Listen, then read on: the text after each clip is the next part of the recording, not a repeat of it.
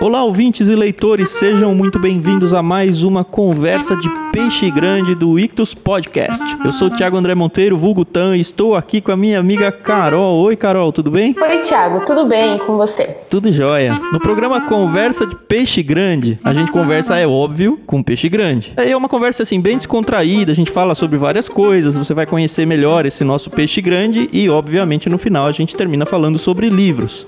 Mas essa semana aconteceu uma coisa interessante, Carol. Um ouvinte entrou em contato comigo e ele falou: Olha, eu não entendi muito bem o que é esse negócio de peixe grande. Então acho que a gente está falhando nessa comunicação. O que é um peixe grande, Carol? Um peixe grande é uma pessoa, seja ele homem ou mulher, que nós consideramos serem é, grandes influências dentro da nossa sociedade. A gente procura pessoas dentro do meio cristão de referência e a gente chega e pergunta para eles o que livro ou quais livros mudaram as suas vidas. Então, isso. Então, basicamente, isso é um peixe grande. E para que, que ele serve pra gente? A gente faz o que com isso? Ah, ah, com as indicações do livro ou dos livros que eles nos passaram, a gente vai fazer uma curadoria. Então, a gente vai selecionar um, dois ou mais livros e a gente vai enviar dentro de uma caixinha para o nosso associado. Isso. Então, se você quiser se associar lá em clubeictus.com.br, nós temos um clube de assinatura de livros, onde você recebe um kit mensal. E se você não quer se associar, tranquilo também, segue com a gente aqui no podcast que a gente consegue entregar para vocês um conteúdo de qualidade toda semana, toda terça-feira. E quem é o nosso peixe grande desta vez? Eu tô super ansioso com esse encontro. Esse peixe grande, ele é muito conhecido já. Eu particularmente tenho um cunhado que é fanzaço da banda que ele participa, participou, porque isso que eu fiquei com dúvida, viu? Depois a gente vai até tirar essa dúvida durante o programa. É o nosso querido Zé Bruno. Uhul, palma. Oi, Carol. Oi, Thiago. Tudo bem, Zé? Tudo legal? Tudo bem com vocês? Tudo jóia. A gente tá Graças tá muito Deus, honrado com a sua presença aqui. Muito obrigado Sim. por aceitar o nosso convite. A gente tá em épocas aqui de pandemia, todo mundo preso em casa. Talvez tenha facilitado um pouco esse encontro, eu não sei. É verdade, né? Agora a gente tá em casa, eu a cada meia hora tô participando de alguma coisa com alguém. Bom que a gente consegue atender convites que em outros momentos não conseguiríamos. Só fazendo uma correção, talvez eu seja uma sardinha, uma manjuba. Ah. Um peixe grande passou longe, eu acho. Cara, é muito legal que a gente, a gente sabe que é um peixe grande porque todos eles falam a mesma coisa.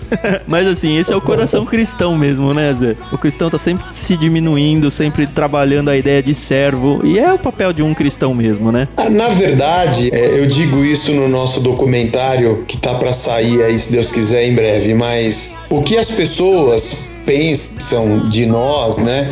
Ou quantas pessoas nos admiram e o que elas pensam da gente, isso é uma coisa. Outra coisa é nós acharmos que somos algo mais só porque elas estão pensando. Eu sou pastor de uma igreja e canto numa banda, ajudo minha esposa a fazer compra, faço feira com ela, pago água, luz, é, vou no dentista. Sou uma pessoa comum. É gente como a gente, né? É uma coisa boba de falar, mas é sempre bom lembrar, né? Todo mundo, mesmo o, Papa que seja, vai no banheiro, né? Tinha um, eu tenho um colégio católico aqui perto de casa, muito famoso. Tem um muro gigantesco, pega um quarteirão inteiro. E quando eu era garoto, alguém, eu lembro porque a gente leu, né? Alguém pichou bem grande assim. O Papa também peida. Então ficou engraçado aqui no bairro ficou famoso. Aqui. Mas assim, pode ser que você nunca tenha ouvido falar do senhor José Antônio Bruno, é isso? Exatamente. Ele é tão famoso que ele tem até uma entrada no Wikipedia. Será que eu vou ter essa honra um dia? Não, não deve ser eu. Será que sou eu? Ah, eu tenho é, uma fotinha sua no violão aqui. Eu queria te dar a oportunidade de você se defender do que o Wikipedia tá falando de você aqui e aproveitar para contar um pouquinho sobre a sua caminhada. Aliás, antes da gente entrar nessa parte, a gente tava esquecendo do dicionário, Carol. Ah, é verdade. A gente tem uma brincadeira aqui no podcast. Poxa, é uma brincadeira que a gente faz com os nossos convidados. Cada um de nós vai desafiar um participante a usar uma palavra pouco usual. E esse participante vai ter que pegar essa palavra e vai ter que encaixar dentro do contexto porque senão ele vai pagar uma prenda. Tá, eu vou dar a chance do nosso convidado escolher quem que ele quer desafiar. Vou desafiar você, Thiago, para não ficar uma coisa de peso sobre a nossa participante feminina. tá bom. A minha palavra tá é da minha área da música, uhum. é a palavra capotraste. Capotraste. Ah, eu toca, toquei violão É. clássico, então vai ser fácil. Ah, então você já Pô, tá. É, mas o difícil Ah, vai ser então- encaixar isso numa conversa, mas vamos lá. Capotraste. E a pior, esses dias eu tava revendo meus livros, eu fiquei muito tempo sem tocar, né? E aí a gente fica em casa sem fazer, não sem fazer nada, né? Mas tá parado em casa, o violão olha pra você, você olha pra ele. Aí eu comecei a, a relembrar uns exercícios do início e vi que aquela história de que o pianista precisa tocar todo dia se o dedo, senão o dedo endurece é verdade, viu? É verdade. Bom, então sobrou pra mim, Carol, a palavra que eu Certo. tenho pra você é bem fácil também. Assim, ela não é muito usual, mas ela vai ser muito fácil de ser usada. É veleidade. Ve Veleidade. Veleidade com V no começo. Veleidade. Ok, tudo bem. Não é difícil, não. Ela vai ser tranquila. Então eu fiquei pra desafiar o Zé Bruno. A minha palavra pra você é adstrito. Adstricto. Adstrito. A gente tem que falar certinho, porque cada uma dessas palavras, como você ouvinte de longa data que já sabe, ela vale como código de cupom de desconto para você ter 10% de desconto na primeira mensalidade da sua assinatura, seja ela adulta ou infantil, lá no Clube Ictus. Lembrando que esses cupons de desconto só têm validade até que o próximo episódio vá ao ar. Então, se você está tentando essas palavras e elas não estão entrando, é porque você já perdeu o prazo dela.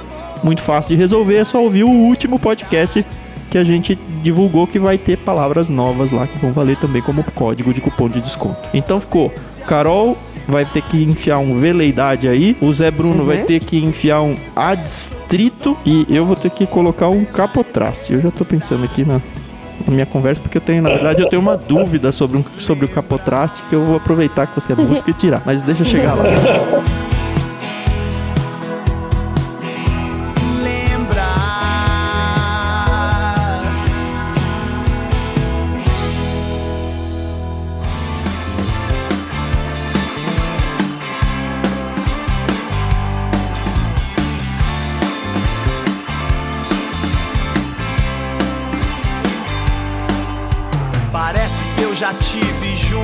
Agora sim, Zé Bruno. Quem é Zé Bruno por Zé Bruno? Eu sou filho de italiano de imigrantes com uma mineira, nascido em São Paulo em 1966. Então eu vou fazer 54 anos esse ano. Estudei em escola estadual, me formei em engenharia civil pela Escola de Engenharia da Universidade Mackenzie. Trabalhei poucos anos como engenheiro. Logo veio a vocação, me converti numa igreja batista em 77 para 78. Em 91 é, me transferi para a igreja Renascer, que na época era uma igreja emergente. Fiquei lá por 18 anos. Ela velejou pelas águas do neopentecostalismo e do triunfalismo. A gente acabou se desligando dela em 2010. Começamos a Casa da Rocha. Me formei em teologia no Servo de Cristo em 2018. Formamos a banda Resgate em 89. Fizemos 30 anos. Estamos há muito tempo na jornada da música e sou pastor da Casa da Rocha. Eu sou pastor e vocalista da banda. Sou casado com a Blanche de- desde 91. Tenho três filhos. O Guilherme é o mais novo, tá fazendo 21 anos. A minha filha do meio tem 23, é a Vitória. Os dois estão na faculdade. Ele faz design de games, ela faz teatro. Que legal. E o meu filho mais velho faz tem 24, faz 25 em. É tudo pertinho do outro, hein? É, foi escadinha. Ele é produtor musical, trabalha em estúdio, tem um pequeno estúdio dele, trabalha também com o Dudu Borges nas produções que ele faz. Todo mundo foi pra área da arte. É isso que eu ia Meus falar. três filhos. Todos eles artistas. Sua esposa também tá na- nesse mundo ou não? Ela não. Ela trabalha com as crianças na igreja. Hoje ela não pastoreia, mas ela tem uma habilidade culinária fantástica. Acho que também tem a ver com a arte. Ah, É certeza. verdade. Tem uma Que legal. entradinha aqui no, na, na Wikipedia que você pulou, hein? A sua participação política aqui em São Paulo. Você quer falar disso ou prefere pular? É, eu, eu estive, né? Na época da Renascer, eles queriam lançar um candidato, eu tinha um nome muito conhecido, mas eu fiquei apenas um mandato, não gostei, tive péssimas experiências lá. Com a minha saída da igreja, ainda fui caluniado, tive que me defender. É, a política é um lugar para quem tem vocação, para quem tem estômago. Política é um lugar para pessoas vocacionadas, lá quem cabe lá? Gente que tem vocação mesmo e tem estômago para lutar contra toda a maré injusta e das castas do poder. Então essa pessoa tem que ter muito estômago. Ou pessoas que gostam disso, de navegar nas águas das negociatas dos corredores. Essa era a minha pergunta. É, tem lugar para gente boa que tem muita casca grossa e tem lugar para gente ruim. Então, como eu não sou gente ruim, eu sou gente boa, mas eu não tenho essa casca grossa, eu acabei mais me machucando do que me fazendo bem. Mas eu não era político, não tenho vocação política, procurei votar conscientemente. Eu era um deputado estadual, né? Uhum. Aqui em São Paulo. Não aconteceu nada muito importante no estado de São Paulo quando eu fui deputado. Teve a lei do fumo em lugares fechados. que mais teve? Ah, fiz a CPI da pedofilia aqui no estado, isso eu pude fazer. Uhum. Procurei cumprir bem meu papel, mas quando acabou meu mandato, eu entreguei a chave e fui embora. E não quer mais saber disso na vida. Desejo muita sorte a quem tem vocação. Conheço gente muito séria que luta na política e acho que é uma área muito importante para a igreja, porque é um lugar de muitas potestades, de muitos interesses escusos, mas um lugar de muita oportunidade de fazer coisa boa e faz uhum. parte da nossa vida. Nós somos seres políticos, né?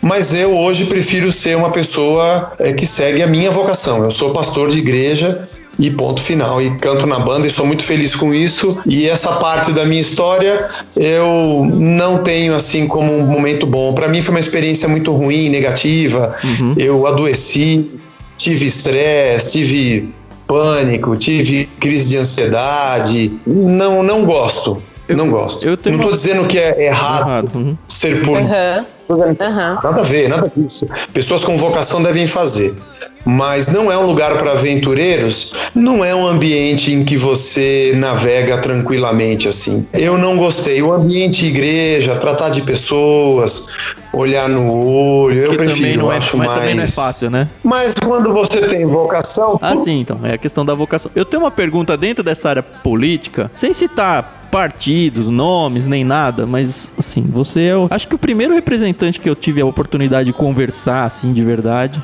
e que, que é cristão, então tem a mesma cosmovisão nossa e tal. É, eu queria que você só me respondesse assim: você conheceu muita gente, conseguiu enxergar bem de perto a, a coisa ali por dentro e você colocou muito bem quando você falou, olha, é um lugar para quem tem vocação e é um lugar para um oportunista, vou usar a minha palavra aqui. Dentro do que você viu ali dentro, naquele contexto, não estou dizendo que hoje em dia seja igual ou diferente, mas quero extrapolar e dizer que de fato deve ser muito similar. Você vê mais pessoas com a vocação que talvez estejam patinando e por conta de toda a sujeira não conseguem cumprir a vocação delas, ou você vai ver mais gente oportunista e os vocacionados mesmo são a minoria? Ah, não sei te responder. É muito complexo você analisar. Eu fiquei só um mandato e vou te dizer que os primeiros três anos até você entender como funciona tudo, demora. O processo político de decisões, colégio de líderes, é, decisões da bancada, decisões colegiadas, decisões, é, votações em comissões, o trâmite de comissões. Eu não sei como dizer, mas é um negócio que é do meu jeito de olhar, né? Do meu jeito de olhar. Uhum. É uma coisa feita para não dar certo. Do meu jeito, falando a minha, sim, sim. minha visão. Não é rápido, não é para mim, para mim, né? Uhum. Não é rápido, não é celery, não é lógico, não atende aos interesses da população e não acontece da maneira mais óbvia, natural, eh, os, os caminhos para se aprovar uma lei, eu estou dizendo, né? Ela é plausível porque você tem mil justificativas que para você fazer algo tem que passar por todo aquele processo para ter a segurança da opinião dos partidos, da minoria, da maioria. Beleza, a justificativa ela é plausível, mas viver dentro daquilo é perceber que na verdade tudo é muito, muito lento para se aprovar alguma coisa. Parece, para quem é um leigo como eu, que não sou político, é feito para não acontecer. Então, uhum. se você tem uma medida importante para aprovar para a população, você vai demorar um ano, dois para aprovar um negócio, o tempo de discussão. É uma, é uma coisa que, para eu que era engenheiro e vindo do mercado, então, você está numa empresa, você faz uma reunião, você decide, você vê um orçamento e você bate o um martelo. No governo, você tem que ouvir um milhão de lados, você tem que fazer audiência pública. Aí, se você tem vontade, você divulga. Se você não tem, você não divulga para as pessoas não serem contra, só para constar. É um, é um jogo. Que é chato de jogar, né? É chato de jogar. Tem que ter muito estômago para jogar. Então, as pessoas que querem fazer o bem têm que ter muito estômago. Agora, você julgar se a pessoa está lá por um interesse, se os que têm vontade estão ou não, seria muito leviano. Eu não tenho condição de fazer isso, entendeu? Uhum. De dizer. Uhum. Uma coisa que a gente sabe é que na última eleição, eu, eu fui legislatura 2007 a 2011, né? Então já faz tempo, já estou há nove anos fora. Já foram duas outras legislaturas e estamos entrando na terceira. E quando eu entrei, fui eleito em 2006, já fui eleito há 14 anos atrás, né? Mas a renovação agora parece que no Congresso lá em Brasília Brasília foi de mais de 40%. Então parece que o Brasil tem essa tendência de eleger pessoas diferentes, novas, né? Sim. Que chegam arejadas, com outra cabeça. Mas até você mudar um regimento interno, mudar o estatuto de uma casa, mudar uma lei orgânica, você mudar uma constituição estadual ou mesmo o regimento de uma casa para se acelerar. Eu acho que Jesus volta, o mundo acaba e nós não vamos ver o Brasil bem.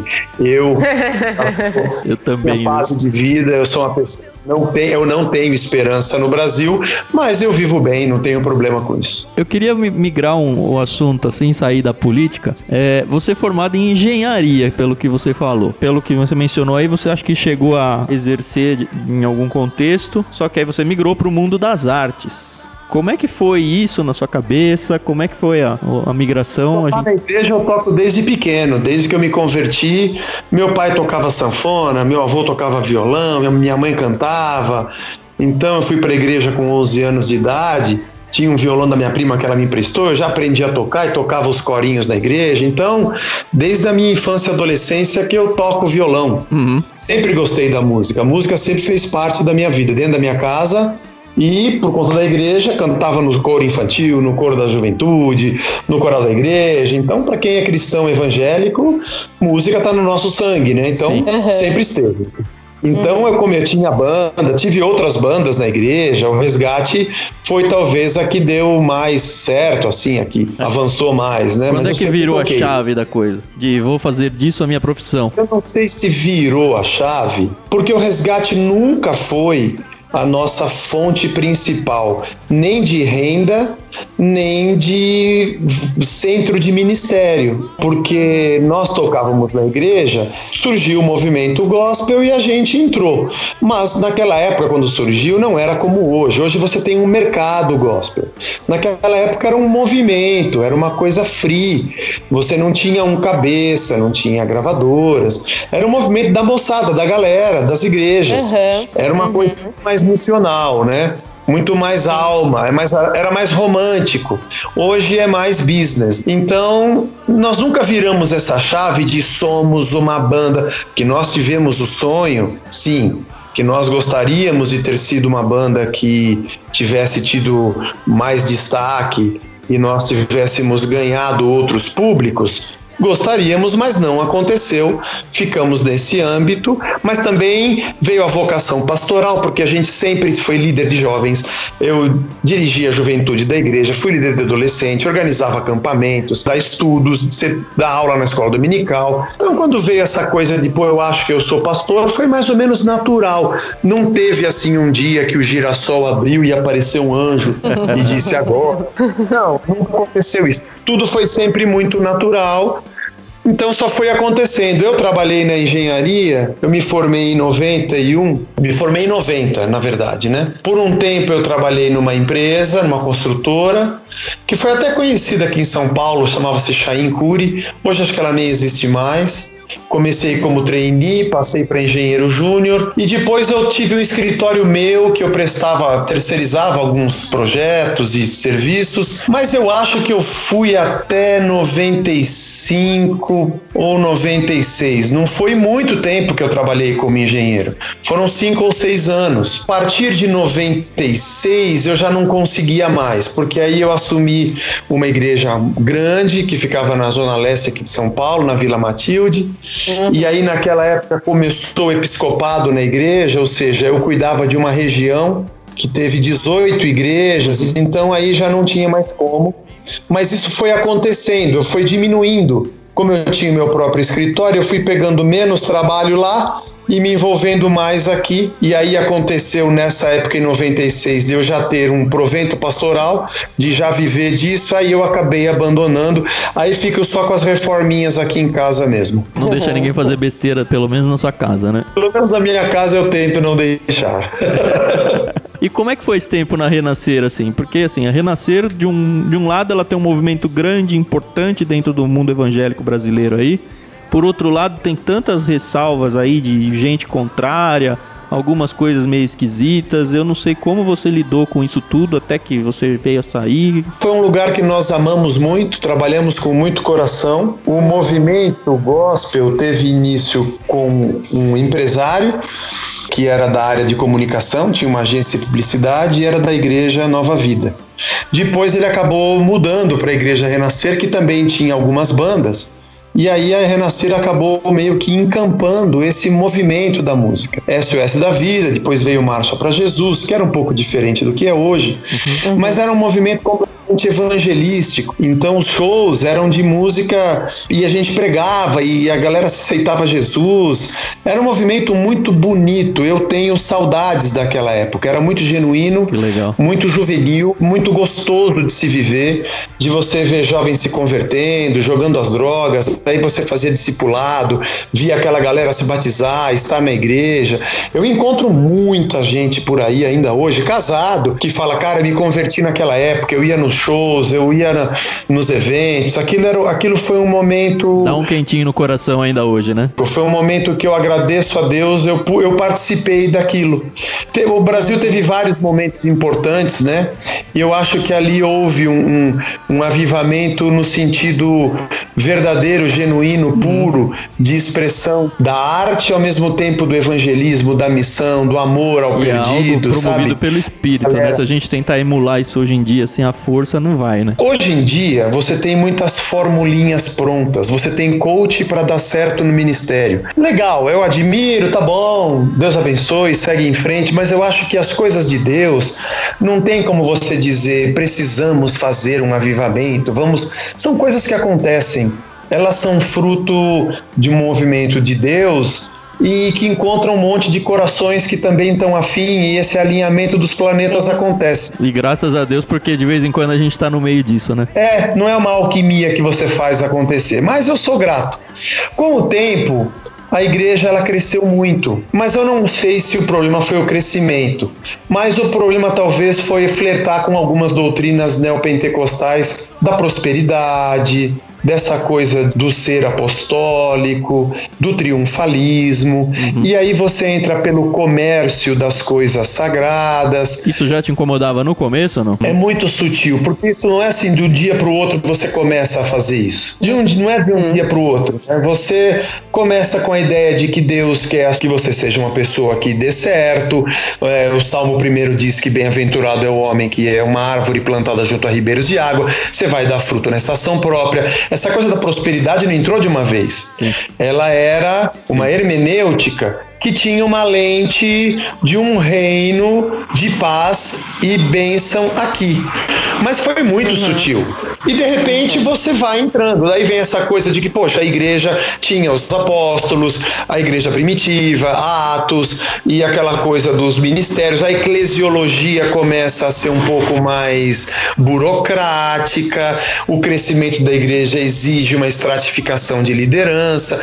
Mas quando você chacoalha a cabeça e acorda, já se passaram alguns anos. E isso aconteceu, eu tenho aqui na minha mente de 2002 para frente. Entre 98 e 2002 foi a fase onde ela mais acelerou pisou no acelerador no neopentecostalismo. E aí de 2002 a 2006 foi o período que ela avançou bastante nisso. Mas 2006 foi quando começaram os escândalos com a liderança. Aí já foi o terceiro período, eu digo. Teve um primeiro, esse segundo que foi de um avanço lento e nesse terceiro que culminou, aí já começou um terceiro momento de despertamento nosso como nós viemos de uma igreja batista, eu tenho 14 anos de igreja batista, 18 de renascer e 10 de Casa da Rocha. Então você começa a querer voltar àquelas doutrinas que você aprendeu na juventude e começa a questionar e dizer: acho que não é isso aqui. De 2006 a 2010 foi o período do desmame. Se alguém perguntar assim: ah, foi por causa dos escândalos, as coisas que aconteceram que vocês saíram, eu diria: não, não foi por causa disso. Na verdade, se os líderes líderes dissessem: olha, a gente precisa do perdão da igreja e queremos recomeçar e vamos mudar tudo isso daqui, eu estaria lá até hoje. O problema não foi o que aconteceu, talvez o porquê aconteceu. O grande problema é que aquela teologia justifica a prática. Então aí eu já não me encaixava mais. E essa saída você considera que foi tranquila, vamos dizer assim, dentro do possível? Não? É, não, não foi porque as igrejas neopentecostais, elas têm um pressuposto um pouco mais fanatizante. É, ela tem o pressuposto da cobertura espiritual, é ela que gera a sua unção, você é ungido por, pela instituição, por uma outra pessoa, você é sucessor dentro dela. Uhum. Então, quando você rompe, você é maldito, você perde tudo. Mas foi dito assim na sua cara, assim? Não, não, porque é bem sutil, né? Mas é dito né? depois né? com outros nomes pela rádio e pela TV. E aí você abriu a Casa da Rocha, você que inaugurou ela. Na verdade, nós quatro da banda, com mais dois amigos, que começamos, né? Por que que você, depois que saiu da Renascer, você não foi a, atrás de um movimento já montado, assim, sei lá, voltou para a Igreja Batista talvez, ou entrou para uma igreja já constituída? Ao invés disso, vocês decidiram abrir a Casa da Rocha. Eu queria que você explicasse um pouco por que, que vocês decidiram abrir uma coisa nova, que tipo de linha doutrinária a Casa da Rocha segue, esse tipo de coisa. Legal, não sei. Nunca me fizeram essa pergunta. Oh, uh. Eu não sei se eu iria para uma igreja já constituída. Primeiro que eu não iria mais para uma igreja neopentecostal. Isso eu tinha absoluta certeza. Eu voltaria para a centralidade de Cristo, para a tradição que eu recebi na igreja batista onde eu me converti. Depois abracei um pouquinho mais uma parte do calvinismo que eu não consigo abraçar toda, mas eu acho que nós somos isso aí. Nós somos uma igreja não pentecostal, não neopentecostal, não neocalvinista, não batista, não presbiteriana, mas cristocêntrica que vive a missão. Então eu não iria para uma igreja neopentecostal, apesar de ter tido convites. Isso eu não vou falar quem, mas eu tive. Mas eu não queria. Certo. Porque eu não queria uhum. continuar a mesma teologia, não era mais aquilo que eu acreditava. Quando eu saí da Igreja Batista e procurei a Renascer na época, haviam outros movimentos aqui em São Paulo. O tio Cássio era uma igreja muito interessante, que tinha movimento de música, que não teve tanta divulgação, não foi tão grande quanto a Renascer foi depois, mas era um lugar fantástico de música, arte. A Oficina G3 nasceu ali. Você tinha outros movimentos, o Pedra Viva, de onde saiu a banda Rara. Haviam outros, outras igrejas em São Paulo muito interessantes, mas também tinham o lado pentecostal e eu não queria. Ir para uma batista, eu não faria, porque quando eu saí da igreja batista, que era uma batista da convenção batista brasileira, eu também não me adaptava lá. Eu acho que a teologia me agradava, eu queria voltar para aquela teologia, mas eu não queria voltar para aquela política denominacional, porque também isso me desagradava na época que eu estava lá, mesmo não sendo pastor. Isso não tem nada a ver com o fato de você ser jovem, músico e ter aquela questão tradicional. Eu tô falando isso porque eu cresci numa igreja batista da convenção. E eu sei que tinha aquele negócio que misturava quase como tradição, não, aqui não pode barulho, aqui não pode bateria, as pessoas pessoas que estavam se, se assanhando pro lado do rock aí, elas estavam é. meio indo pro diabo, ou esse tipo de coisa, nunca pegou no seu lado? Eu, fiz parte de duas igrejas batistas. Uma onde eu me converti, depois mas alguns anos eu fiquei na igreja da minha namorada, que hoje é minha esposa. A igreja que eu me converti era uma igreja mais fechada, tivemos mais dificuldade para poder tocar bateria na igreja, mas com muita dificuldade conseguíamos, mas quando eu mudei para a igreja da minha esposa, o pastor da igreja lá, o pastor Batista, vivo até hoje, está em Portugal, muito querido, ele era da CEPAL e ele era um homem envolvido com missões. Aliás, o resgate começou nessa igreja, Igreja Batista do Carandiru, na zona norte de São Paulo. Uhum. Então, ele era um cara com uma cabeça muito aberta quanto à arte e à missão. E aliás, ele foi um cara que me fez pensar que você podia ser igreja fora desse contexto político denominacional. Não que eu ache a denominação uma desnecessidade, mas naquele momento que a gente encerrou a igreja, eu estava mais adstrito, apegado à ideia de que nós poderíamos ser uma comunidade independente que preservasse uhum. uma teologia cristocêntrica, missional, não neopentecostal, mas mantendo amizade com toda essa galera que a gente hoje tem, sendo uma igreja independente. Então nós viramos o leme do neopentecostalismo voltando para a nossa tradição, por isso fomos para o seminário. Então, eu não tenho um rótulo para a Casa da Rocha hoje. Tá. Ela é uma igreja cristã, é assim que Vocês eu... têm um bem definidos pontos doutrinários que vocês seguem? Eu tô perguntando isso porque assim, eu acredito que para vocês na liderança, a igreja é uma igreja nova. Então, assim, desde que se mantém essa liderança da, desde sua inauguração, é muito fácil manter esse compêndio aí teológico bem, bem solidificado, bem restrito. Só que os anos vão passar, as pessoas vão mudar, as lideranças vão sendo trocadas. Vocês não, vocês não têm um receio de, pelo fato de não não estar tá engessado, tanto no bom quanto no mau sentido, porque eu sei que tem um mau sentido muito grande aí, da coisa degringolar com o tempo? Não sei. Um pouco. Acho que não tanto. Bom, nós temos um estatuto.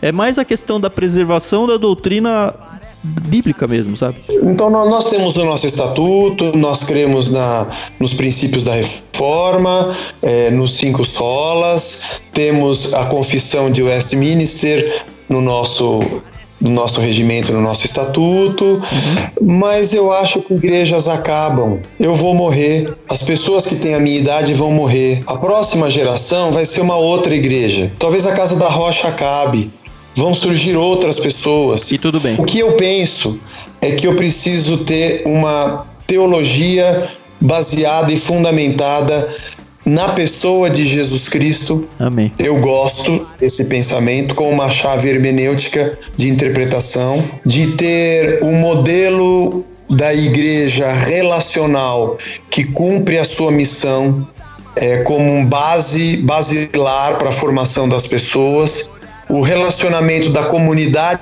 dos discípulos de Jesus como algo fundamental. Uhum. Então eu, Jorge e o Hamilton, hoje nós somos três igrejas, mas não somos uma denominação, não temos uma convenção, nós estudamos juntos e mantemos. As três com o mesmo nome? Casa da Rocha? Com o mesmo nome, mas a gente não quer abrir outras igrejas. Você quer dizer assim, Zé, mas você não acha que você deve plantar igrejas? Sim, eu quero plantar igrejas, e se isso acontecer e ela surgir, a pessoa vai escolher um nome isso e aí. ela vai criar uma identidade e ela vai ser cristocêntrica, com a comunidade dos discípulos de Jesus como base é, da sua eclesiologia, vai acreditar nos valores que a gente acredita. Mas eu não sou líder de uma denominação. Ela não presta contas para você, né?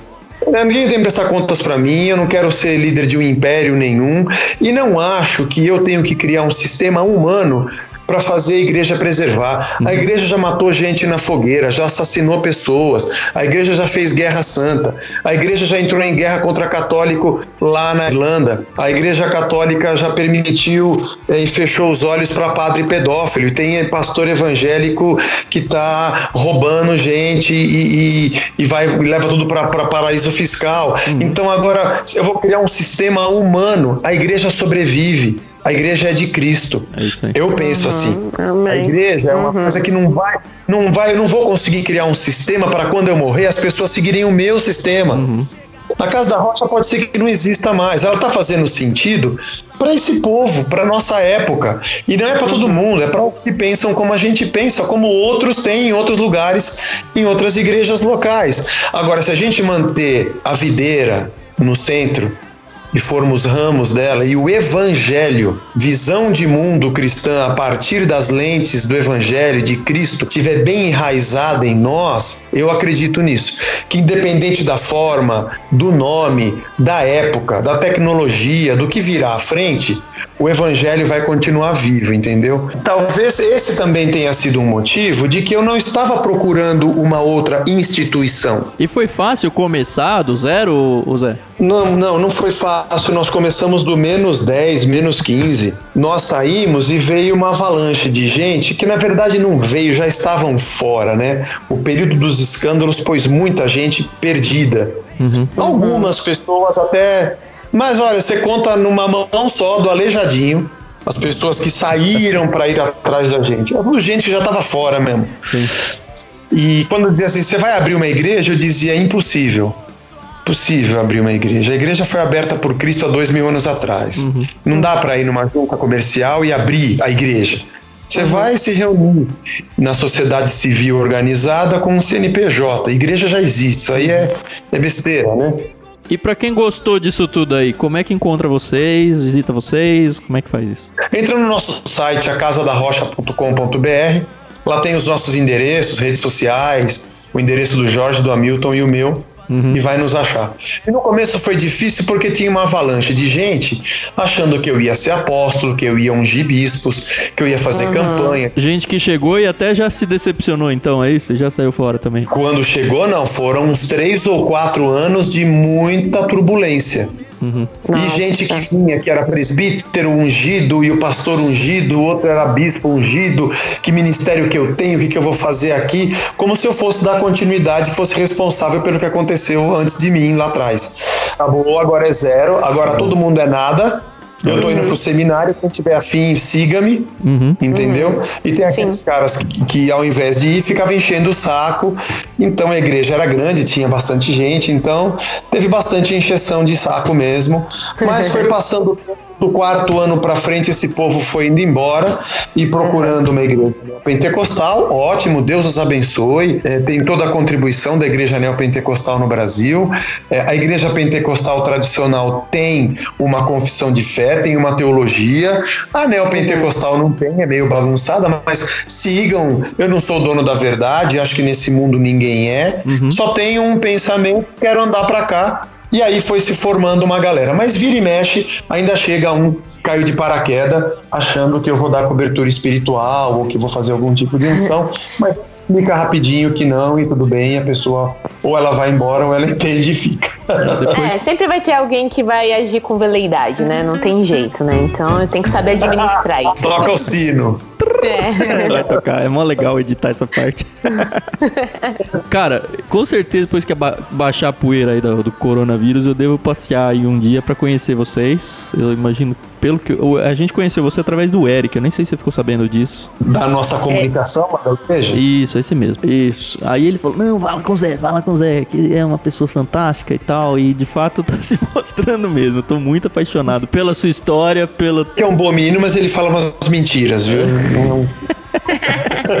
Não, ele ajudou a gente bastante tempo no Ictus. Fica aqui o nosso agradecimento. A gente já falou pessoalmente, mas quando é pra falar bem, a gente fala em público, né? Então fica aqui no podcast, então, a nossa gratidão pro Eric, tudo que ele ajudou ajuda a gente ainda. Com certeza, a hora que baixar a poeira, eu vou passear um dia aí num domingo para conhecer vocês e quem sabe poder te dar um abraço aí. E é que os, os abraços ainda vão ser permitidos, né?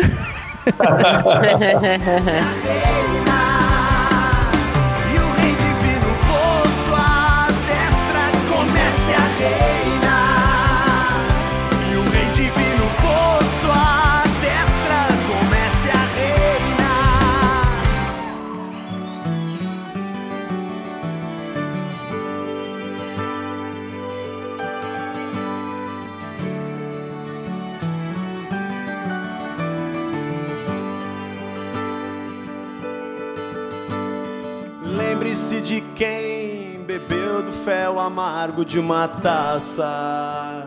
antes da gente migrar pra, pra questão do livro, só, já que sou só eu que tô devendo a palavra, e é uma dúvida que eu tenho, e já que você tá é músico mesmo, como eu falei, eu quando era adolescente, eu, eu estudei violão clássico, eu sempre olhei o capotraste como algo preguiçoso pro cara do violão. Sem dúvida. E eu, eu queria confirmar ou destruir de vez essa minha percepção de alguém que só. Eu, eu sou aquele cara que conseguia ler uma partitura, mas quando punha uma tablatura na minha frente, eu não sabia o que fazer porque não sabia ler. E eu não avancei muito na música, então eu sei muito, muito pouco do básico, mas do clássico.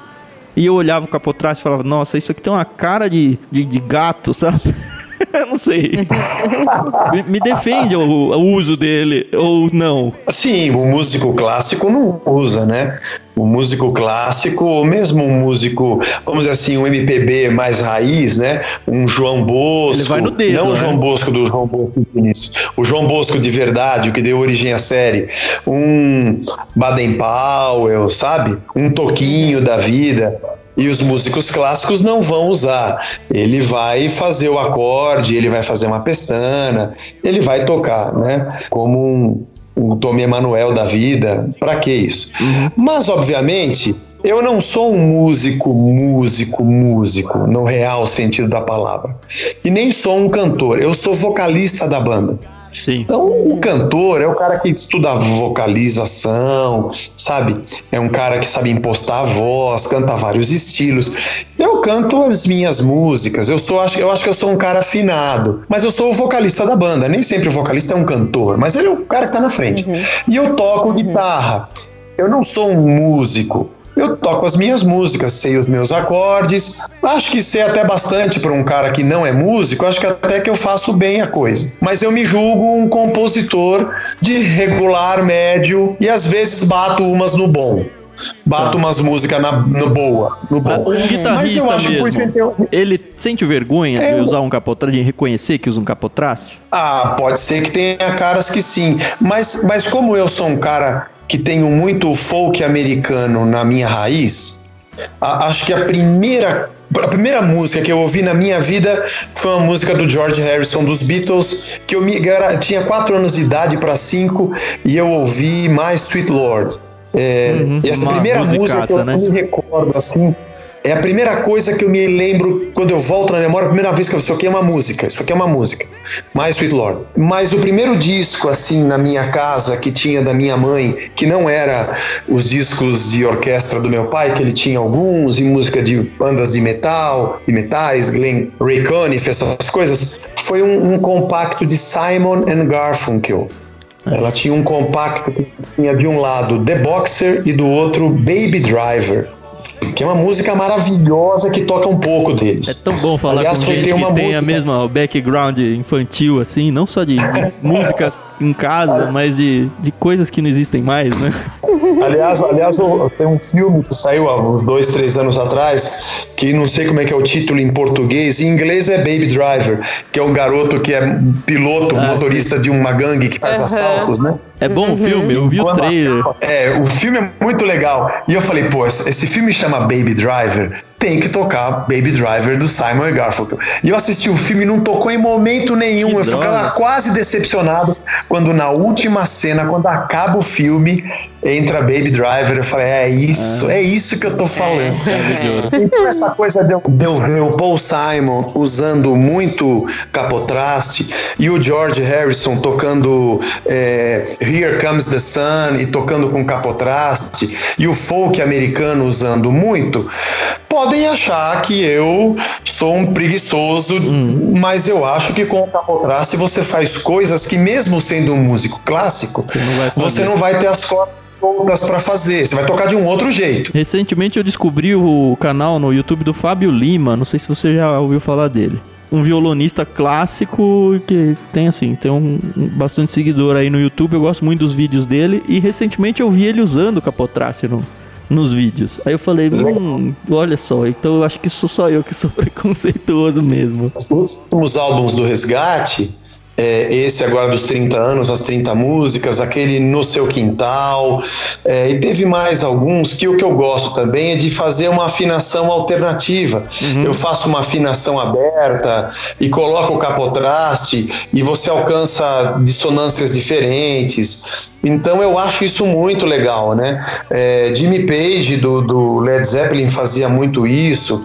Então, para minha, para o meu universo musical, eu nunca achei que era uma coisa vergonhosa usá-lo. Uhum. Muito pelo contrário, eu acho que dá margem a uma criatividade, é um outro mundo. Quase se transforma num outro instrumento. Sim. Você muda a afinação, né, se transforma num outro instrumento. E eu já vi, por exemplo, tem uma música da, do No Seu Quintal que se chama Ainda Vou, e que eu faço uma afinação aberta, se eu não me engano, de não sei se é de Mi maior, acho que de Lá maior, e os acordes ficam completamente diferentes, as dissonâncias ficam diferentes vejo o pessoal no, no, YouTube tentando tocar e nunca vai ficar igual, porque ele vai ter que entender que é uma afinação diferente, tem um capotraste na sexta casa, então fica bem e fica uma sonoridade completamente incrível. O cara fala, pô, da onde vem esse som? Porque eu ouvia a música e falava, da onde vem isso? Como é que esse cara fez esse acorde, né?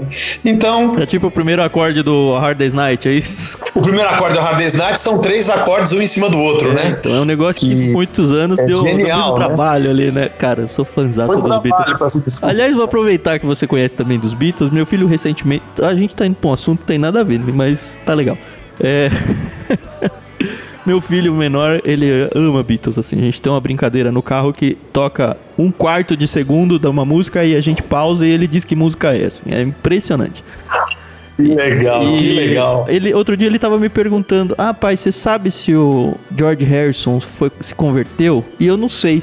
Você tem ideia, não? Eu ouvi uma história dessa de que um pastor visitou ele no hospital e mas não sei se é verdade não, não tenho não, não tenho essa segurança para dizer ele era o cara que mais queria entender a a espiritualidade, a espiritualidade né? de é. todos os quatro. Isso. É. Eu não sei se ele, ele foi o cara que mais buscou a vida inteira. Tomara que ele tenha se encontrado. Se isso aconteceu, se isso aconteceu, eu falo, puxa, que legal, o cara buscou a vida inteira e, e encontrou, né? Mas eu não tenho essa informação.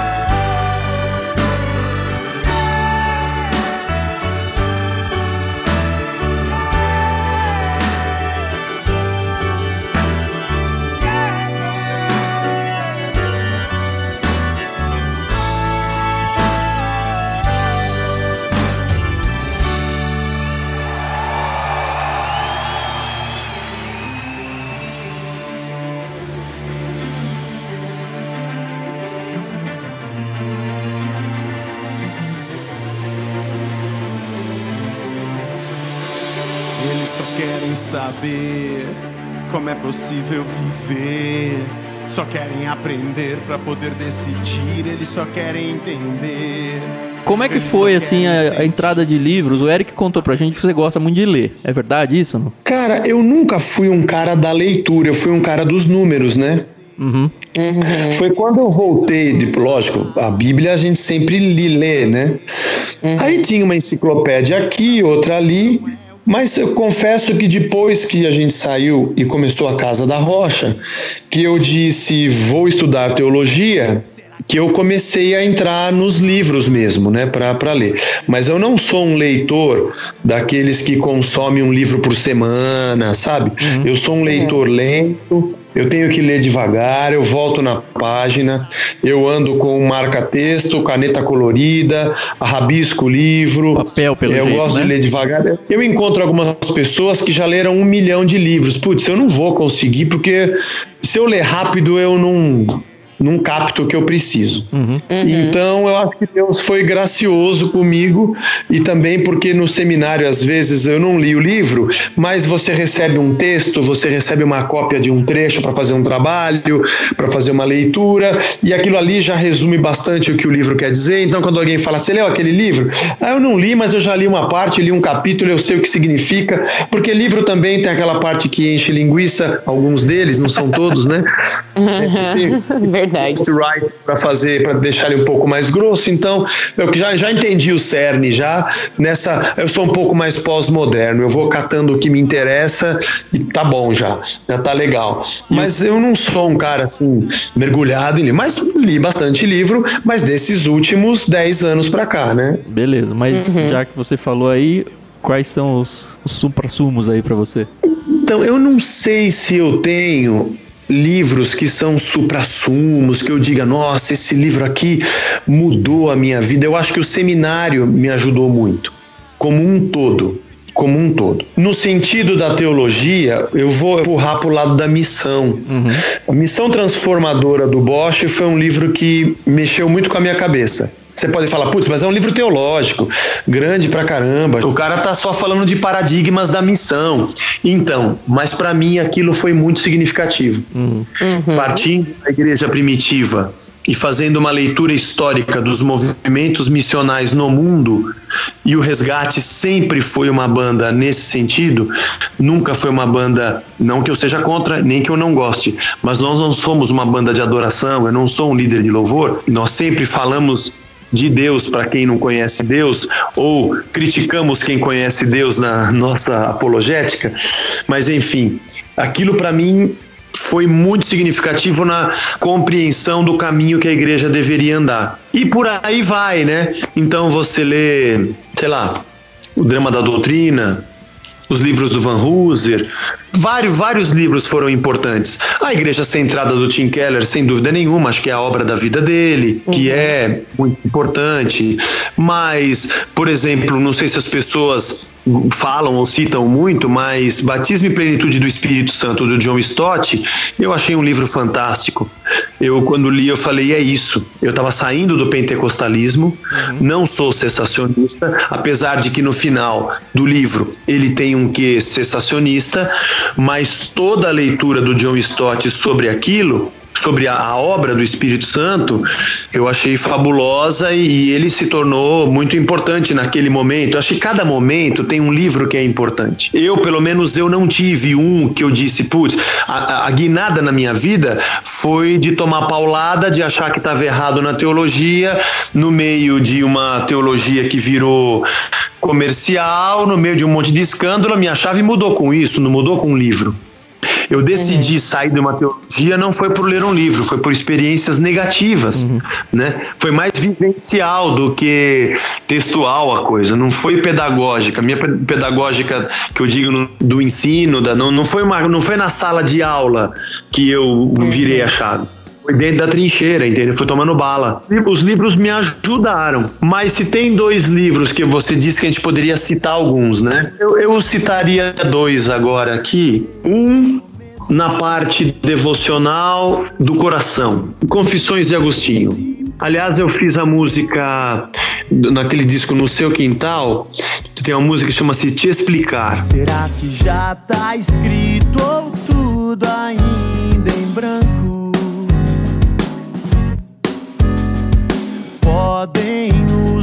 Dois mundos conviver como o sol e a chuva. Te explicar foi lendo os capítulos da confissão que eu falei, nossa, que coisa linda isso que Agostinho falou. Me veio a ideia de fazer aquela canção sobre a grandeza de Deus, aonde ele está. É, não dá para explicar, né? Te explicar é uma canção que saiu das confissões. Aliás, a gente tem um Mas programa passado... só sobre o, o confissões no irmãos.com. A gente tem uma parceria que a gente grava todo mês sobre um livro. Dá uma pesquisada lá depois.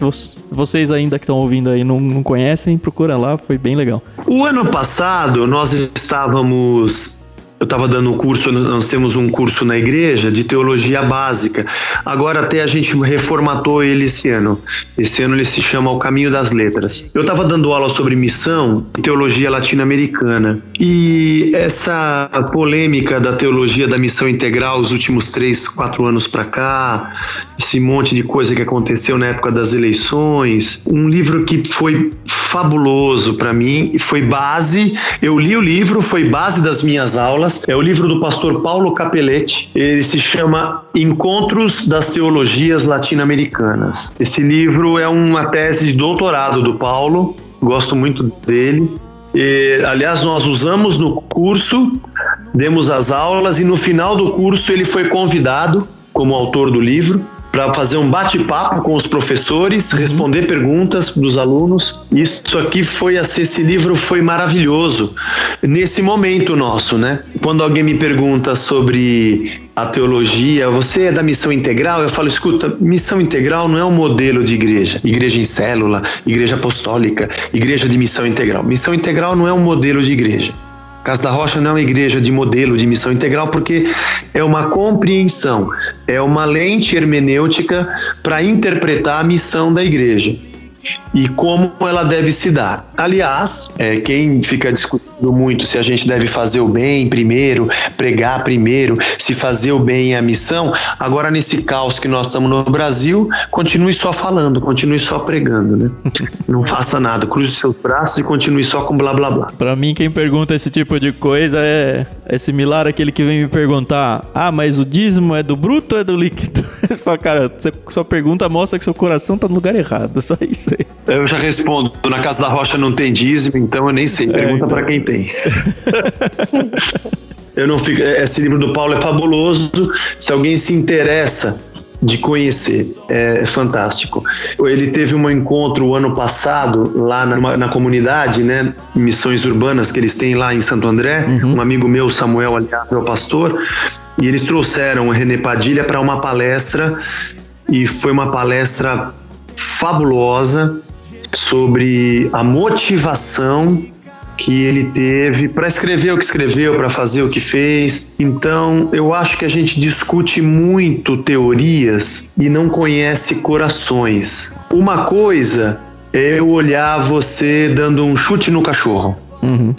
A outra coisa é eu conhecer a história de que aquele cão escapou e pegou o seu filho pelo pescoço. Aí quando eu conheço essa história, muda a maneira como eu enxergo o fato de você estar chutando o cachorro. Obviamente que você tem um cachorrinho na sua casa e você ama animais e você não odeia cachorro, mas naquele momento você precisava fazer aquele movimento para salvar o seu filho. Então eu acho que hoje a gente teologicamente agora falando, eu vejo muitos garotos discutindo no Facebook sobre teologia, sobre livros e querendo aplicar é, teorias teológicas de maneira anacrônica e eles não percebem momentos da história, perguntas que eram feitas que exigiam algumas respostas, uhum. que talvez tempos depois tiveram outras perspectivas mas elas foram importantes na construção da ideia. Eu sempre falo então, que no então, céu a gente vai encontrar, vai se surpreender com nomes que a gente vai encontrar lá que a, a história colocou eles como grandes hereges, né? Aquele momento pedia aquilo, ou pelo menos era a resposta que ele tinha naquela época. Por isso que também eu volto a dizer da minha preocupação em continuar sendo cristocêntrico, levando o evangelho de Cristo, o evangelho da graça na uhum. igreja, porque as respostas que as próximas gerações, quando eu morrer, vão ter que responder são outras. Hoje nós temos que responder sobre feminismo, machismo, sobre homossexualidade, sobre violência, sobre o negro, sobre a mulher. Essas são questões prementes que perguntam para nossa teologia. E quando eu era garoto, ninguém fazia essas perguntas para os pastores. Mas pode ser que daqui a pouco a gente vai ter, sei lá, bioética da biologia, bioética, vai fazer outras perguntas para os meus netos. O que eles vão precisar ter é o mesmo evangelho e a mesma graça. E essa noção do todo, é, assim, esse coração de tentar compreender, eu, eu, eu, nem, eu, nem te cortei lá no começo, porque se alguém faz, eu vou usar você como exemplo, até porque você está aqui pode se defender. Mas se você faz uma pesquisa sobre quem é o Zé Bruno, é, eu vejo a, a mente jovem hoje em dia que não conhece nada simplesmente construir na cabeça dela quem é você de um jeito todo torto, preconceituoso, talvez. É, ah, esse cara não presta porque isso, porque aquilo, e nunca olhou a sua cara, e nunca conversou com você. E assim, até a conversa toda que a gente teve na primeira metade desse podcast, para mim foi muito importante, porque é uma oportunidade de colocar para essas pessoas que talvez fossem agir dessa forma, tanto com você quanto com qualquer outra pessoa ou outro, outro contexto que não envolva uma pessoa, como você deu o exemplo do cachorro aí, faça com que a pessoa se pergunte: olha, eu deveria talvez ter um coração um pouco maior, tentar enxergar o todo, tentar enxergar ah, a participação na política dele é, foi assim. você, mesmo falou, foram anos ali. É uma batalha que só quem tá lá consegue ver. Ah, porque esse cara foi da, da Renascer e a Renascer é isso, então ele também é. E aí coloca você dentro de um, um saco e define coisas, define pessoas, sem perceber que, ah, ele é um herege. Cara, é, é o que você falou no começo. A teologia, ela vai sendo apresentada um dia de cada vez. E aí quando você chega lá no fim, você fala, opa, onde é que eu tô? Você não vê que você tá tomando caminhos que se você enxergasse o todo de uma vez só, você teria a oportunidade de falar, não, eu não devo ir por aqui. As pessoas esquecem isso. Eu acho que é imaturidade da vida mesmo, talvez, eu não sei. Ou talvez porque o mundo que a gente vive é o mundo onde as conclusões que você tira é através da foto do Instagram, né? Uhum. E, e a igreja, a igreja assimila muito isso, né? Mas assim, fica um- como um alerta até pra nós mesmos, porque a gente só machuca pessoas, machuca nós mesmos às vezes. Sem dúvida. Quando alguém diz pra mim, lá na Casa da Rocha tem uma pessoa que tá lá e eu sei que ela tem um problema, eu falo, tem e tem piores. Tô nem aí com isso, não tô preocupado com isso. Eu tô fazendo 54, eu não sou um cara velho, mas eu já não sou um cara jovem, né? Eu tô na meia idade indo pro, pro fim. Pode demorar um pouco, mas eu já não sou um cara, eu não sou mais um menino, né? Então já teve a fase de eu achar que você tem que ser, escolher o que você é com 20 anos de idade e vender a sua imagem, porque isso é importante. Eu já tô tomando Activia com Johnny Walker para essas coisas e eu vou seguindo a vida e assim, se você gostou, você gostou, se não gostou, procura outra igreja, fica tranquilo. A gente não se machuca mais com esse tipo de coisa, né? Você quer falar mal de mim? Ó, pega a senha ali, entra na fila, porque é, é tanta bobeira, é tanta besteira. Eu tenho mais o que fazer, né? Tem uma igreja para cuidar, tem gente para gente levar a Cristo, entendeu? Eu vejo umas discussões tão bestas dos evangélicos. Na semana passada conversei com algumas pessoas, a gente fica nessa paralisação aqui, o que a gente mais faz é conversar com os outros, né? Vocês falam aqui peixe grande, eu, eu me considero sei lá, uma pessoa comum, acho que tem pastores muito mais relevantes e influentes do que eu. Quem sou eu para falar essas coisas? Mas eu, às vezes, penso assim, assim como eu, eu, eu ouço música gospel e eu falo, cara, eu não consigo me alinhar mais com isso, eu não, eu não, eu não me sinto mais desse lugar, sabe? Como acontecia com a Renascer, teve uma hora que eu falo, eu não sou mais daqui, eu não creio mais nisso, eu não consigo mais reproduzir isso. É, foi bom, aprendi muita coisa. Nós somos um conjunto do que a gente vive. Foi, foram experiências boas, ruins. A gente. Né, you live, you learn. Né, you bleed, you learn. É assim, né? Alanis Morissette. Vai vai apanhando, aprendendo, tudo você aprende, né? Mas não é mais aqui. Eu me sinto assim na música gospel. Eu olho e falo, puxa, legal, bonito aquilo ali, mas, cara, não, Não sou mais eu, né? não é isso aqui. É exatamente, não, isso aqui não sou mais eu. Quando eu ligo a televisão, eu fiz uma brincadeira outro dia. Eu tenho uma televisão na cozinha, ela é aberta, não tem a cabo. O cabo tá só na sala, né? Ali é uma anteninha que eu tenho para pegar ali o jornal enquanto tá lavando louça, almoçando. Na verdade, só pega a Globo, SBT, não pega a cultura. Mas aí era tipo assim, umas nove da noite, SBT passando alguma novela mexicana, a, a cultura não pega. Aí quando eu coloquei na Globo, tava passando uma novela, aí começou. Da Record pra frente, era só igreja. Era Record com o filme da, da igreja, aí vem a Gazeta com a igreja, aí vem a Bandeirantes com R.R. Soares, aí depois vem o canal 14, o 16, aí vem o 21, vem o 24, o 27, o 30, o 32, aí vem o 40, e- 40 o 46. É só igreja. O cara que tem TV aberta aqui em São Paulo, ele vai ter uns 16 canais só de igreja, é, evangélica, tudo que é tipo, né? O cara com o cajado, o vestido de Fred Flintstone, o boiadeiro de chapéu, o que grita, o que gosta, e tem tudo que você imagina, tem para todos os gostos. Às vezes eu olho e eu falo assim, cara, eu sou cristão e creio no evangelho, mas o rótulo, quando a mídia diz os evangélicos, eles estão dizendo um tipo de cara. Eu não me sinto mais dentro disso, você entende? É uma, é coisa difícil falar, porque eu sou um cara que a minha voz não é nada assim. Não, eu não tô dizendo que eu tô fazendo um movimento, eu fazer uma cisão não. daí. É, eu, eu entendo totalmente isso. Quando Quando alguém me pergunta o que, o que se eu sou evangélico, eu não tenho coragem de falar que eu sou evangélico, eu falo que eu sou cristão. Exato. Por quê? Porque na cabeça dele, se eu falar que sou, vai esconder a carteira e vai achar que tá sendo assaltado, Sim, vai ligar. é. Vai, É isso vai apertar mesmo. o botão de pânico do carro. O taxista vai apertar o botão de pânico pra polícia, porque eu falei que sou pastor. Então, eu digo, eu sou cristão. Como é que é a sua igreja? Somos uma igreja cristã. A gente, o que, que vocês pregam? Prega a Bíblia, prega o evangelho. Ah, vocês são evangélicos? Não sei, depende. O que, que você acha que é evangélico? Depende. Se você está dizendo que é aquilo que você vê na TV, não, não sou.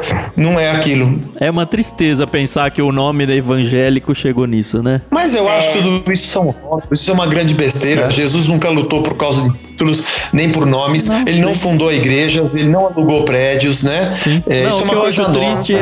é, é o- a preconceituação que as pessoas já fazem ao ouvir o título Isso sim. evangélico. Isso é triste. A minha mãe, minha mãe tá fazendo 80 anos agora. Ela trabalhou no mapping. Acho que eles não sabem o que, que é mapping. E claro que eu sei Ah, como sempre. que é. é. Chegou a hora mapping, a liquidação. O mapping, antes de existirem os shopping centers, era o shopping center de São Paulo. É, era a maior loja de departamentos, acho que do Brasil ou da América Latina. Uhum. Era uma lo- ah, O prédio tá lá até hoje, né? Na É uma faculdade agora lá. Faculdade. Acho que eram 10 ou 12 andares de departamentos. Gigantesco. Só de mulheres tinha vários, para casa, para camping, para jovem, para adolescente, para criança, para esporte, sabe? Para alpine, para camping. Cada andar era, um, era, uma, era uma coisa assim fabulosa. Minha mãe trabalhou lá. Ela trabalhou, acho que na área de perfumes, quando era jovem namorava meu pai. Diz que quando a pessoa dizia que era crente ia fazer compra, ela tinha o crediário aberto na hora. Não, eu lembro, assim, eu pegava peru escolar, isso é década de 80. Se alguém falasse que era crente, era assim, tinha aquele negócio, de, e é super tradicional, tinha esse ranço, mas assim, era de conduta ilibada, cara.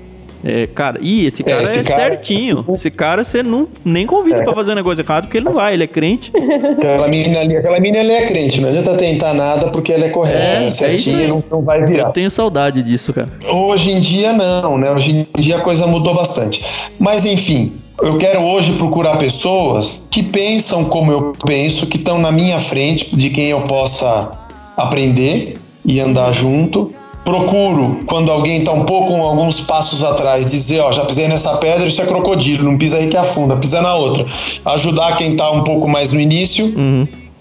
e viver numa irmandade de pessoas que, na minha ótica, são mais saudáveis e que, no meio desse caos, antes que o mundo acabe, tomara que seja logo, a gente conseguir viver e cumprir a nossa missão como cristãos na Terra.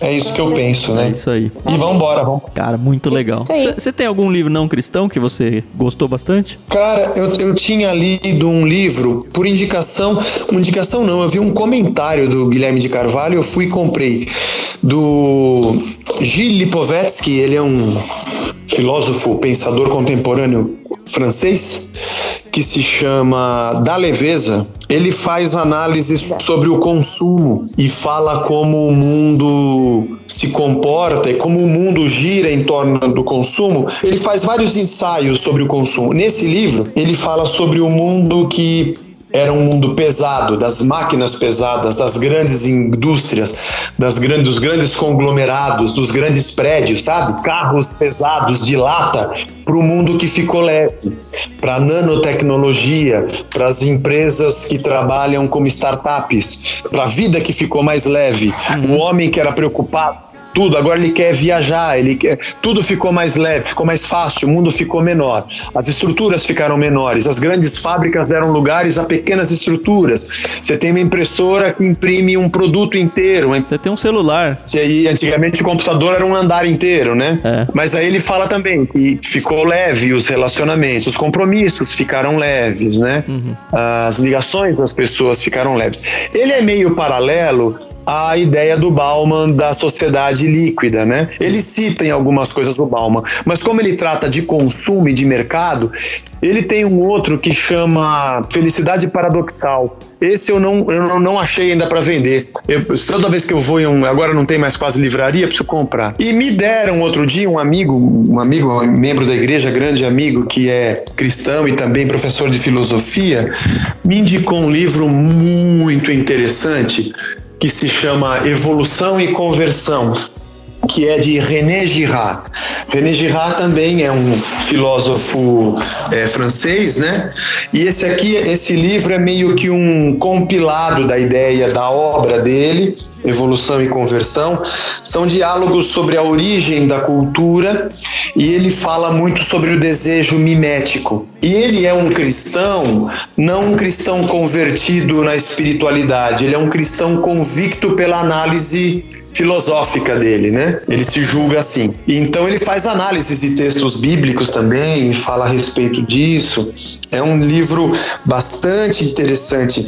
E quando ele trata do desejo mimético, da imitação, ele vai citando desde Caim, Abel, ele coloca outros textos, mas como a sociedade se movimenta como cardume, a relação com a inveja, com o que o outro tem, a falta de importância em alguma coisa quando todo mundo já tem mas ele trata isso na profundidade da filosofia, eu achei muito interessante. Evolução e conversão de René Girard. Na verdade, é, são dois professores, Pier Paulo, Pier Paulo Antonello e o João César de Castro Rocha, que formulam inúmeras perguntas e vão respondendo, e ele vai respondendo, né, dentro da obra dele toda. Achei muito interessante, gostei bastante. Eu não sou um cara de, de ler muito assim filosofia, mas de vez em quando eu procuro um livro ou outro quando nós fizemos lá no seminário Teologia e Filosofia, nós lemos o livro O Erro de Narciso, de Luiz Lavelle. Luiz Lavelle. Já ouvi falar desse livro. O Erro. É também um livro que fala sobre o mito de Narciso e toda a análise sobre o que ele sentia. Mas ele é fantástico para você ler e começar a analisar todo o narcisismo que existe na nossa liderança. Ele não, não é um livro cristão, né? Mas ele é fantástico, mas ele cita coisas que você diz, meu Deus do céu, sensacional, gostei muito e apliquei muitos desses, assim, é, me ajudou a enxergar muitas coisas e eu conversei muito, dei nas nossas aulas, dei palestras na igreja e citei muitas coisas desse livro para os nossos líderes principalmente falando sobre os movimentos narcisistas que a gente tem. Mas além disso, gente, eu tenho gibis da Mônica, alguns. que delícia. Revistamentos. Ai, que legal. Isso aí. explicar, soberano e servo ao mesmo tempo. De explicar,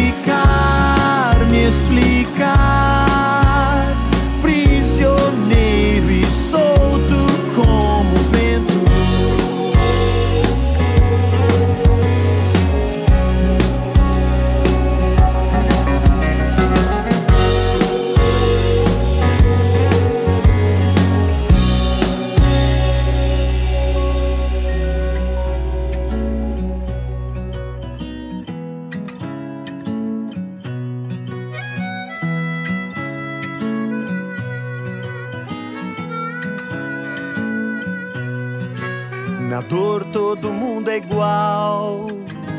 Na dor todo mundo chora. Na dor a gente lembra de fugir do mal. Quando ela passa, a gente esquece e volta. É, Zé, rapidinho, só a gente conversando aí com você, que bate-papo incrível, realmente. A gente sabe quando a gente acerta na escolha de um peixe grande, quando a gente começa a conversar e vê que a pessoa tem assim uma cabeça sensacional e você a gente sabia que ia ser assim. a gente quer saber rapidinho assim, se você tivesse que escolher entre o livro físico e o e-book, o que, que você prefere? Eu prefiro o livro de papel, não sei porque eu gosto, acho que é porque eu sou velho. Eu gosto de sentar e gosto de rabiscar. Eu gosto porque quando você escreve, quando eu escrevo eu não esqueço. Eu lembro que eu li, estava na parte de cima da página da esquerda e eu risquei, uhum. sabe? Uhum. Isso para mim é uma, é, uma, é uma memória fotográfica importante E assim, se eu saio, eu levo o livro. Quando eu tô de férias com a minha família, eu vou na praia, eu levo o livro e tá comigo, entendeu? E me desligo um pouco da maquininha. É, apesar de que a minha Bíblia eu só uso a digital, vê que interessante, né? Mas é porque ela se torna mais prática no copy e cola, ela se torna mais prática para eu escrever. Para dizer a verdade, eu prego no telefone uhum. celular. Eu tenho um aplicativo, uhum. aqui eu já preparo, mas todos os meus estudos eu faço nos livros de papel. Às vezes eu tiro foto das páginas para incluir no meu estudo. Então eu vou nas minhas enciclopédias, eu vou nos meus livros aqui, leio. Engraçado, né? Mas eu preparo é. É, o meu sermão, eu deixo ele já prontinho ali. Antes eu usava um iPad, porque eu acho aí eu acho mais prático mesmo uma praticidade de eu correr o dedo e de na hora eu querer achar um versículo rápido. Uhum. E o meu aplicativo também já tem o texto grego, se eu quiser puxar o dicionário. Então por praticidade, mas eu gosto de ler livro de papel. Particularmente, eu também sou muito fã do livro de papel, eu só uso o e-book quando não tem de jeito mesmo. É, bom, o, o, você falou que não é assim um leitor voraz, então não adianta eu perguntar se tem meta de leitura para o ano, né? Não, não tenho. Eu ganhei esse livro que eu falei agora, eu acabei de ler, esse do René Girard. Uhum. Esse foi o último que eu li e não tenho assim um plano, esse ano vou ler tantos livros. Eu tenho aqui, aliás, eu vou em eventos, em congressos, sempre tem livro vendendo, eu vou comprando. Eu devo ter aqui uns 10 que eu comprei e não li, não li ainda. Teve um outro dia que me indicaram, não, você tem que ler Agostinho como mentor. Falei, ah, legal, comprei, ficou aqui na prateleira um tempão. Aí comecei a ler, Falei, não, não gostei, não achei legal. Já parei, já tá, né? Aí me disseram, você tem que ler a, a Igreja Casa da Rocha é legal, você tem que ler a, a Trelice e a Videira. Falei, legal. Eu li o primeiro capítulo, falei, ah, isso aqui acho que eu já sei, já entendi o que ele quis dizer já. Tá bom. Não que eu saiba tudo, umas coisas não me interessou. Achei que era um pouco demais do mesmo, mas então eu não faço esses planos assim de vou ler tal coisa. Mas eu tô aqui agora com um livro, A Vida Diária nos Dias, nos Tempos de Jesus, da Vida Nova, hum. do Henry Daniel Ross. É um livro de referência para algumas pregações, eu acho. É, mas é porque eu gosto de ler livros de teologia. Uhum. Parece bobeira, né? Não, imagina. De jeito nenhum. Pegar é, e ler capa a capa, assim. É, às vezes eu não leio capa a capa, porque naquele momento da minha vida, aquele assunto não está me puxando. Uhum. Uhum. Mas por conta de, das nossas exposições do Novo Testamento desse ano, é, eu vi algumas coisas que me citaram dele, eu fui atrás e comecei a ler, porque isso está me chamando a atenção. Porque quando eu leio uma coisa que não tem nada a ver com o meu momento, talvez tenham coisas interessantíssimas, mas que naquela hora não me fazia nenhuma, nenhum sentido para mim. Uhum. Eu acho interessante isso. Eu acho que isso é uma coisa de Deus para mim. Aí eu espiritualizo a coisa. Como eu, eu, eu, tenho menos vida pela frente do que eu já tive para trás, e comecei a estudar teologia já com 48 anos, eu nunca vou conseguir ler tudo que esses grandes caras já leram. Não dá. Uhum. É muita coisa na vida. Então eu leio pedaços aqui, pedaços ali, entendeu? Eu digo que eu sou como o pato. Sabe que o pato nada voa e canta, mas ele nada meio torto, ele voa só um pouco e canta tudo rouco.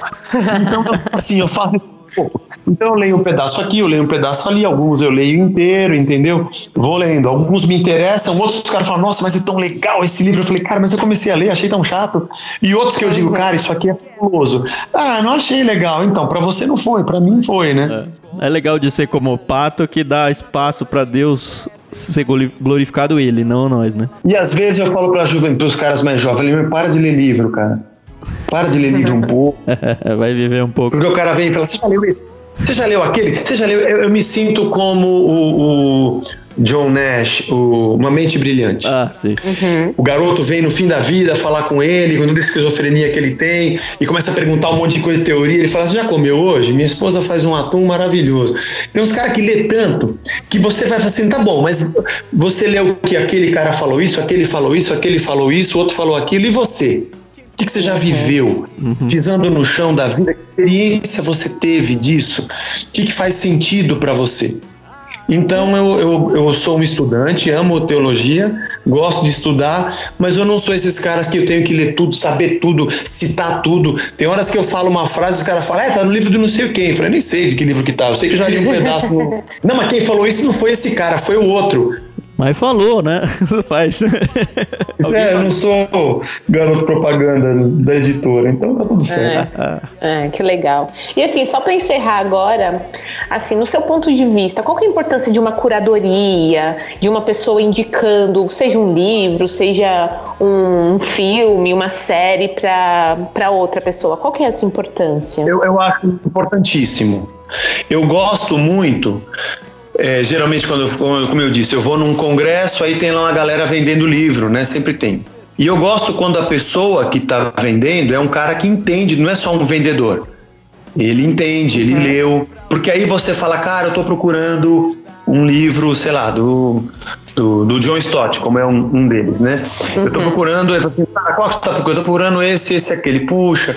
Ou eu queria saber uma teologia sobre tal coisa, cara eu li esse aqui do Bonhoeffer, pô, já li Bonhoeffer. Tem esse outro aqui, ó. Nesse aqui ele fala sobre isso, aqui é importante. Mas tem esse outro aqui que ele já é de uma linha teológica mais dessa área, né? Esse aqui é mais é, liberal, esse aqui é mais calvinista, esse aqui é mais. E assim eu vou, eu gosto disso, eu acho isso muito importante. Mas é importante que esse curador seja mesmo uma pessoa que, que tem esse senso crítico, né? Eu não preciso saber tudo e nem ver tudo, mas é legal quando eu conheço alguém que já viu e já leu, porque ele encurta o caminho, né? Esse livro do Girard, ele mexe, ele fala, vê aquele filme, vê tal coisa. E eu falei, putz, que legal, você viu aquilo, você viu aquela cena, você viu aquele negócio no livro, você achou legal? Então você uhum. começa a dar passos, né? e você ganha terreno. Se vocês fazem isso, parabéns. Eu acho isso de suma importância. É, a gente agradece demais a sua presença aqui, ô Zé.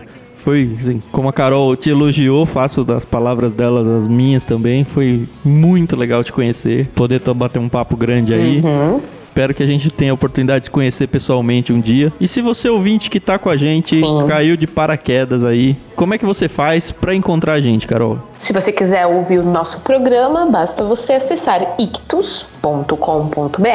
Lá a gente tem todos os nossos programas postados até hoje. Ou escolhe a sua plataforma favorita de podcasts e, e digita lá Ictus, espaço, podcast que você vai encontrar a gente. Isso, lembrando que Ictus é I-C-H-T-H-U-S. E se você quiser seguir Exatamente. a gente nas redes sociais, eu sou o Thiago André Monteiro, arroba vulgutan no Twitter. E eu sou arroba somente Carol no Twitter também. Você quer deixar com a gente algum alguma rede social que você usa bastante, Zé, para o pessoal, pro pessoal te seguir também, não? Então, para quem quiser conhecer um pouco mais da Casa da Rocha, nosso site tem todas as redes sociais lá, casadarocha.com.br. O meu Instagram é Zé Bruno Resgate. E o íconezinho é aquele bonequinho do Pizza Planet do Toy Story. Pô, será que isso aqui é? Será que... perguntar, é esse aqui do Zé Bruno? É esse mesmo. Você salvou as nossas vidas, somos eternamente gratos. É, legal. Então esse é o meu. eu não uso Facebook. Então eu tô lá, eu tenho Facebook, mas eu, a cada 10 anos eu posto uma florzinha do Esmilinguido. eu cansei, eu, eu desinstalei o Facebook no meu celular. Eu tenho, mas é isso aí, ele tá lá. Em algum momento, sei lá, quando eu quiser olhar para ele, eu vou olhar. Mas, enfim, se você tá, é, quer acompanhar a gente pelo Telegram, a gente tem um canal de, de distribuição lá, a gente avisa quando sai podcast, basta você entrar em T me barra Ictus Podcast. E se você quiser conversar com o pessoal e outros ouvintes e tudo, a gente também tem um grupo de discussão aberto no Telegram, é t.me barra ouvintes. E se você quiser conversar com a gente, contar a sua experiência, falar que foi muito legal, que foi muito chato, xingar o Zé Bruno também, pode ficar à vontade que ele vai ignorar você com um carinho, né, Zé? Pode usar a sua rede social favorita e marcar a gente, hashtag IctusPodcast. E para encerrar, como você gosta muito de livros, afinal de contas você chegou até aqui, a gente quer pedir a sua ajuda. Se você então quer ajudar o nosso ministério aqui do, do Ictus, do nosso podcast, sempre que você for fazer compras na Amazon, seja de livros físicos, digitais, eu acredito que até que de outros produtos, não esquece da gente, vai lá em ictus.com.br Amazon e lá você vai encontrar um link onde a sua compra vai ajudar a gente com uma pequena comissão sem atrapalhar o seu preço. Foi muito bom, muito obrigado por tudo. Todo Sim. mundo aceitou, acertou suas palavras no dicionário. Não gastamos ainda a nossa prenda. Obrigado mais uma vez. Até semana que vem. Legal. pra nossa sanidade. Pra quem é humilde pra ouvir a verdade. A dor é professor, nos põe em igualdade. Quem poderia ensinar a humanidade? A dor.